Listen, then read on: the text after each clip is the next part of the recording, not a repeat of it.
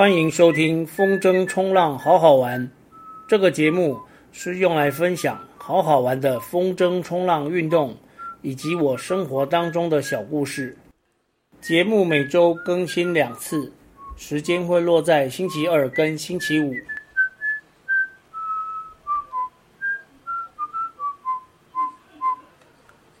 四十二集，风筝的释放时机。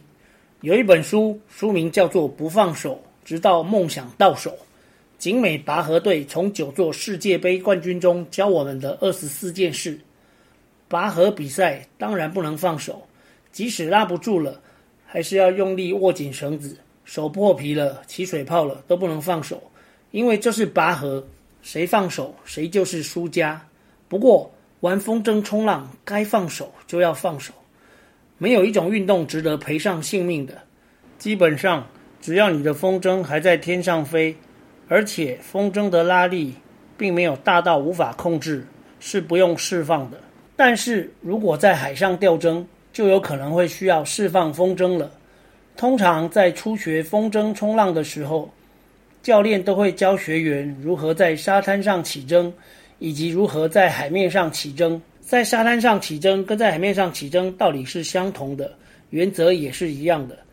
站在风筝的角度看起筝这件事，就是让风筝吃到风，翘起一边，然后飞起来。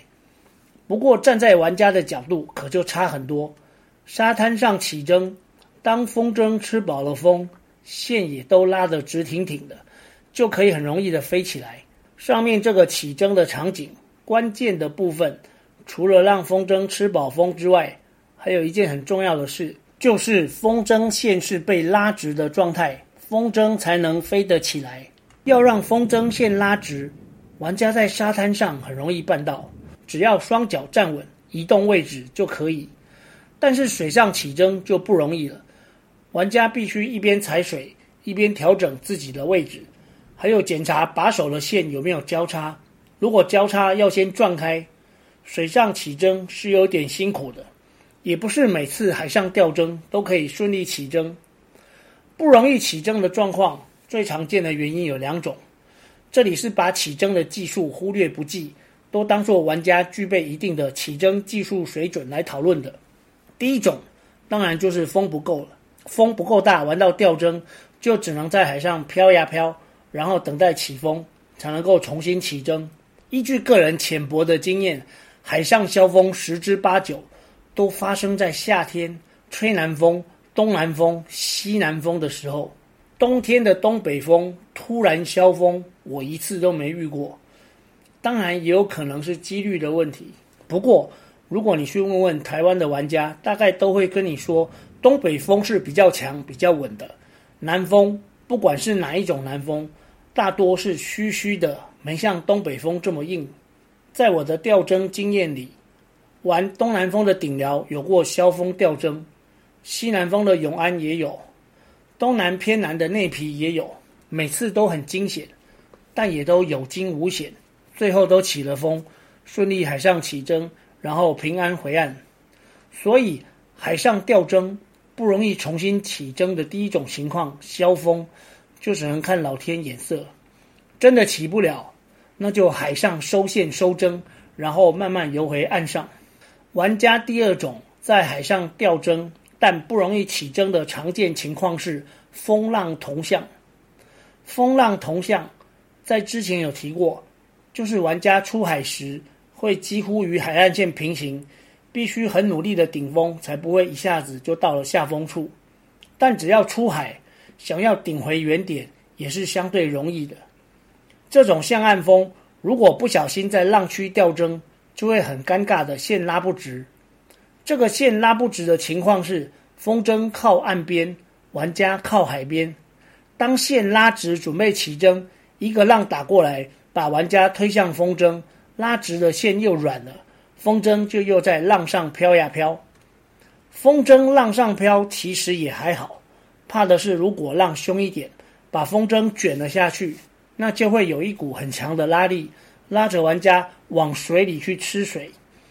浪是有规律的，这个拉力不会持续太久，一般几秒钟就会停了。玩家可以出水面换气，再试着起征。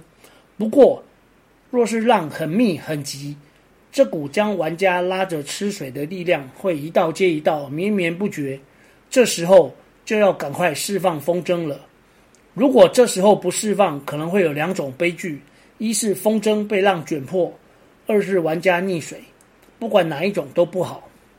虽然释放也有可能风筝还是会破，但就当作是交学费，保命要紧，赶快释放吧。风筝的释放系统有两道，第一道的释放开关是在把手的中间下方，chicken loop 的前面，只要单手握住往前一推。风筝的拉力就会立刻减弱，风筝跟玩家的挂钩之间只连着一条利许，但如果风筝已经被卷到浪里面滚，只释放第一道是不够的，因为玩家还是被拖着跑，这就要释放第二道。第二道的开关在后面，也是握住一拉就将玩家跟把手完全分开了。释放之后要带着板子赶紧游上岸。然后去救风筝、救把手，这时候的风筝线一定是炒米粉状态，就耐着性子整理吧。释放可以让玩家脱离危险，但有时候可能不需要释放。不过这跟技术有很大的关系，跟运气也有关系。释放与否关乎着玩家风筝的损坏与生命安全。发生问题的当下，要释放还是不释放，很难决定。人称风筝坟场的白沙湾下风处，有一道堤防，满满是消波块。如果吊针起不来，眼看就要上消波块了，就只能赶紧释放。但若是在顶寮的中段消风吊针，倒是可以赌一赌，尝试个几分钟，还不至于会流去烛台屿。另外还有一个因素，通常退潮时会有海流把玩家往外拉，所以要赶快释放。